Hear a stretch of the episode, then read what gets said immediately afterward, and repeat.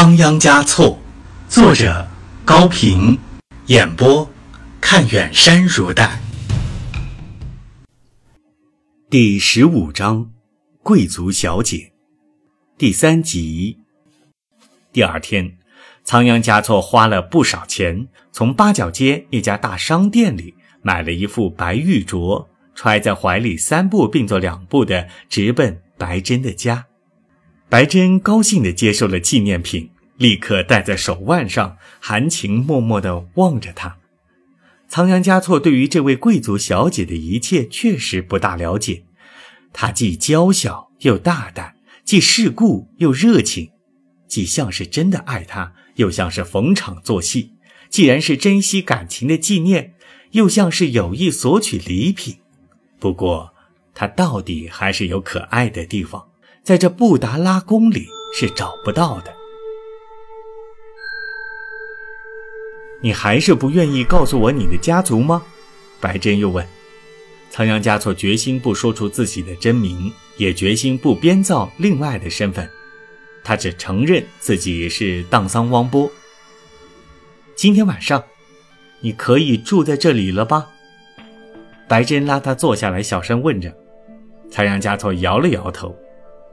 白珍惊奇起来，不满意的撇了撇嘴，直视着仓央嘉措说：“也许你的父亲地位很高，也许对你的管束很严，也许你打算去当喇嘛，也许你认为比我高贵，因此才不愿或者不敢和我亲热，对吗？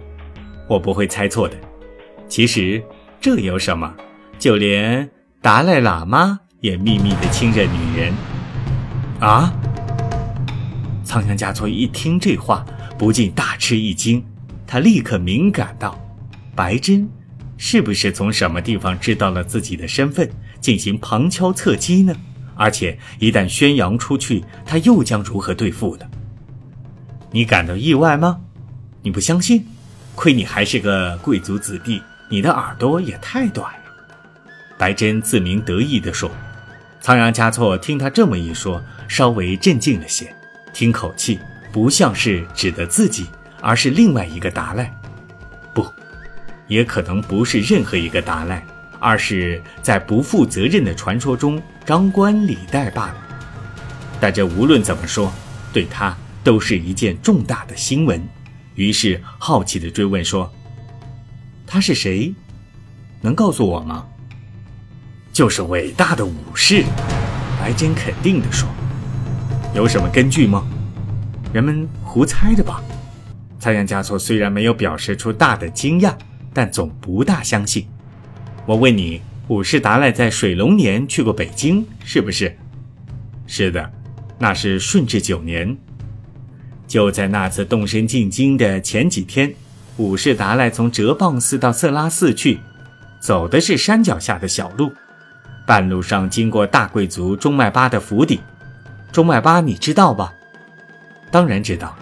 第二任第八不就叫中麦巴陈列加措吗？对对，白珍接着讲，武士就在他家过夜，由中麦巴的主妇侍寝。说到这里，故意娇嗔地问：“什么叫侍寝？你懂吗？”懂。那你说是什么意思？就是伺候着、侍奉着、陪伴着睡觉的意思。仓央嘉措讲解着，力求清楚、全面、准确。同时，他想起了在什么地方看到过的一句话，大概是在盖丹的日记中说吧：说五世达赖化身的观音菩萨在中麦巴家中遗落了一粒珠宝上的宝珠。当时他读到这种朦胧的句子，未求甚解。现在看来，可能指的就是此事，而此刻的自己。是不是也是一种化身呢？是不是也要在白珍家中遗落下一种什么宝珠呢？他自己也弄不清了。怎么不想听了？你以为我说完了？白珍继续说。第二年，侍寝的主妇生了个儿子，他是谁？你猜猜。仓央嘉措根据家族和年龄，推想到了那个人。遂自语着：“难道是他？他是武士的儿子？”不错，就是他，第八桑杰嘉措大人。不会吧？你再想想，武士达赖为什么在第八八岁的时候就把他要到宫里去？为什么亲自教他读书学经？为什么让第八桑杰图道辞职？罗三图道辞职以后，好让桑杰嘉措来接替嘛？只不过因为蒙古的达赖汗反对，才找了个罗桑金巴顶替了三年。后来不还是让桑杰嘉措当了第八吗？过来再看。桑杰嘉措为什么给武士修了那么华贵的灵塔，举行了那么盛大的法会？好了，不说了。你呀，我看是个书呆子。达赖都敢，你就不敢吗？白珍说到这里，像是大醉了一样的卧在仓央嘉措的身边。仓央嘉措不知是被引诱了，还是被说服了。或者被激发出了一种什么精神，也许是被白珍的勇敢、主动所感动，他说不清。他只知道自己扑到了白珍的身上，紧紧地抱住了这位贵族小姐。他感到六世和五世，仓央嘉措和荡桑汪波，佛和人，不再有什么区别，也不应该有什么区别了。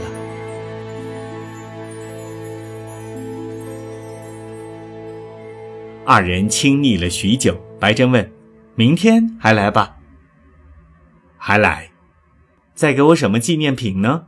不是给过了吗？”仓央嘉措指了指他已经戴在腕上的昂贵的玉镯，“这是见面礼。可今天……”仓央嘉措顿时减少了对他的尊敬，两颗刚贴在一起的心一下子又离远了。如果她是个重感情、轻钱财的姑娘，仓央嘉措倒是舍得为她花费钱财的。况且作为达赖，何愁没有钱财？嗯，难道我就值这一副手镯吗？白珍又追问道。仓央嘉措失望了。原来他在这里并不需要付出爱情，只需要出钱就可以了。想到这一点。他倒认为这位贵族小姐竟连一副手镯也不值了。不，他不大相信越有钱越爱钱是一条定律。他不愿往坏处去想。白珍，他希望对方在故意用这种要求来试探自己是否钟情。那么，你想要什么呢？仓央嘉措反问。白珍笑了，他思索着，盘算着，老半天才说：“只要贵重就行。”仓央嘉措心想：“唉，只有不贵重的人才会说出这种话来。你试探我，我也可以试探一下你。”突然，楼下有人在喊：“荡桑汪波先生，荡桑汪波少爷。”白珍开了楼门，二人往下一看，原来是肉店的塔尖奶。你怎么找到这里来了？仓央嘉措探声问他：“有急事？”塔尖乃不停地招手，请下来一下。仓央嘉措下了楼，塔尖乃立刻把他拉到大门口，神情有些慌张的小声说：“布达拉宫里的人到处找你，让你赶紧回去。出了什么事？听说达赖罕去世了，他的儿子拉藏当了罕王。第八桑杰派盖丹到肉店来过，说请你去参加个什么仪式。”仓央嘉措叹了口气说。我真愿意他们能完全把我忘记，好吧，回去。说罢，回身朝站在楼门口的白珍招呼了一声再见，赶回了布达拉宫。这是康熙四十年（公元一七零一年）的一天，拉藏王子成了拉藏汗，继任了蒙古和硕特部的首领。这是西藏政治生活中的一件大事。六世达赖和第八桑杰少不得都忙碌了几天，对于仓央嘉措来说倒无所谓，不论谁当罕王，他只是参与一番例行公事的活动罢了。而对于桑杰嘉措来说，却是萌发了一粒不祥的种子，他早就把拉赞罕视为政敌了，因为拉赞罕不但是一个颇有政治头脑的人，而且是一个精力旺盛的。热心于政治的人。拉藏罕的手上有两张王牌：康熙皇帝的支持和固始罕传下来的特权。桑杰的手上却只有一个达赖。更可怕的是，桑杰在触怒过皇帝并失掉了噶尔丹之后，只能维持现状，处于守势了。